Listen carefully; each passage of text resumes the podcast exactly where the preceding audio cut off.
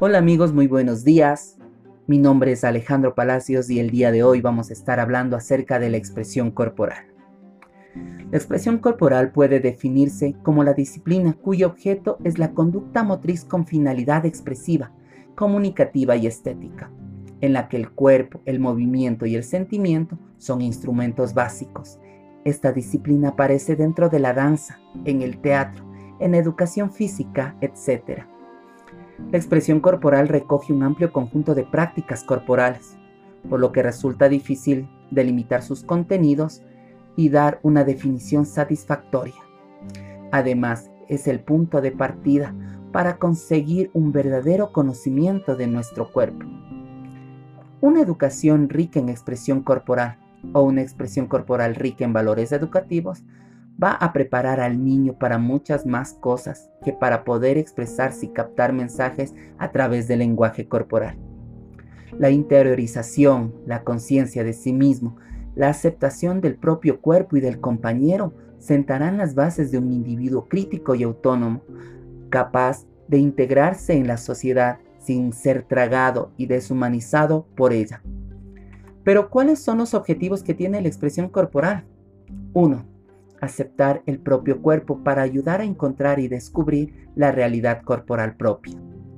2. Sentir sensaciones corporales placenteras que orienten en la construcción del equilibrio psicofísico. 3. Expresar a través del cuerpo para favorecer su expresividad. 4. Descubrir la importancia de la respiración. 5.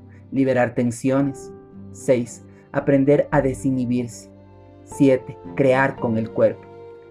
Profundizando algo más en la definición dada de expresión corporal, diremos que se trata de la actividad corporal que estudia las formas organizadas de la expresividad corporal, entendiendo al cuerpo como un conjunto de lo psicomotor afectivo, relacional y cognitivo, cuyo ámbito disciplinar está en el periodo de delimitación.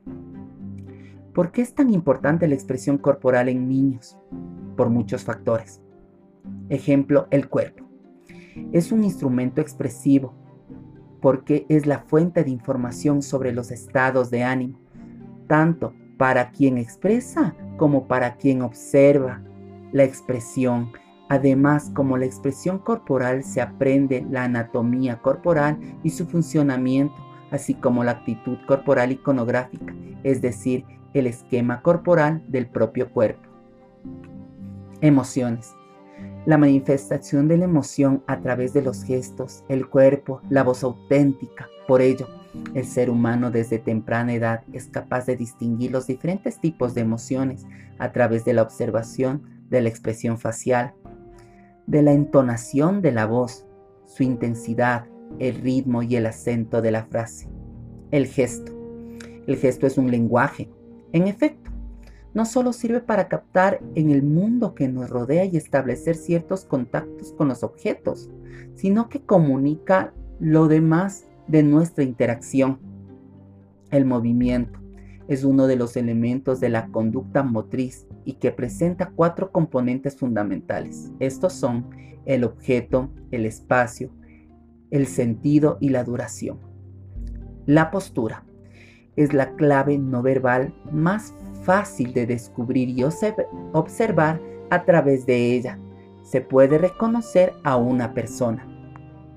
La importancia de esto radica en que el movimiento es el principal factor dentro de la actividad corporal, ya que propicia en los niños la formación del sistema nervioso, el cual no ha alcanzado su plena madurez, por lo que las actividades que fomenten su desarrollo, como el sentido del ritmo, les ayudará a conocer sus posibilidades y limitaciones. Dentro de la expresión corporal existen aspectos concretos como la danza y la rítmica corporal. Podemos situar el origen de la danza en las costumbres rituales de los pueblos y las tribus. Este tipo de bailes tenían múltiples finalidades. Una de ellas podía consistir en la celebración de las victorias. En el entorno académico los motivos por los cuales se practica la danza no está muy alejado de sus funciones originales, dado que la finalidad de su práctica consiste en enseñar a través de actividades con la que los niños puedan satisfacer las exigencias mínimas de la socialización y la motricidad, dentro de un panorama que los motive y fomente dicho desarrollo, como bien puede ser la organización de una fiesta, a través de la cual bailen, permitiendo así el desarrollo de las facultades emocionales y sociales, o el ensayo de una danza tradicional para que aprendan no solo la conjugación de las formas y movimientos, sino además adquieran conciencia de la cultura que los rodea. En la danza nacen las emociones del niño. La danza es una vía de aprendizaje y asimilación de las funciones motrices durante la etapa escolar, donde la energía y la espontaneidad tienen un papel importante, ya que a través de estas se impulsa a realizar acciones motrices. Como todas las artes, la danza evolucionó en el tiempo junto a la sociedad humana, en algunos casos acompañada de actos que significaban ritos, celebraciones, bodas, como ocurre hasta el día de hoy. Existe una enorme diversidad de bailes y danzas, cada una con un contexto cultural determinado y específico, por lo cual agruparemos en las siguientes categorías. Danzas folclóricas. Son propias de la comunidad local, generalmente de pequeñas, y provienen de sus épocas antiguas, a veces incluso heredadas de ancestros desaparecidos. Se trata de la parte del, folclore, es decir, de las manifestaciones populares tradicionales de una nación o comunidad. Danzas modernas, aquellas que ejecutan con sus manos ritmos urbanos, esto es, de música asociada a la vida cotidiana y a las tendencias modernas. Danza clásica se llama danza clásica o danza académica al ballet, una forma de danza que se aproxima al cuerpo humano a partir del control absoluto de sus movimientos, se vincula a la tradición cultural del arte.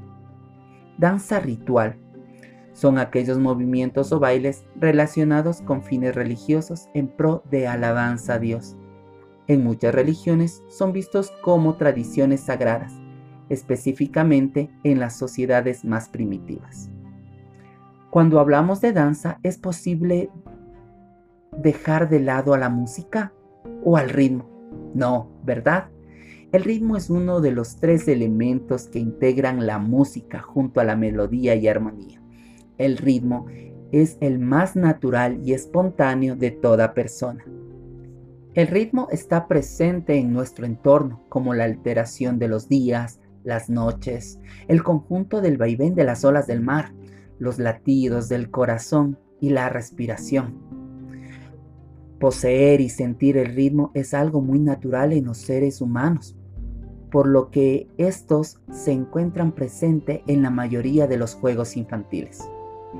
El ritmo tiene el valor de ser un regulador admirable de los centros nerviosos, facilitando la relación entre las órdenes del cerebro y la ejecución por las partes del cuerpo.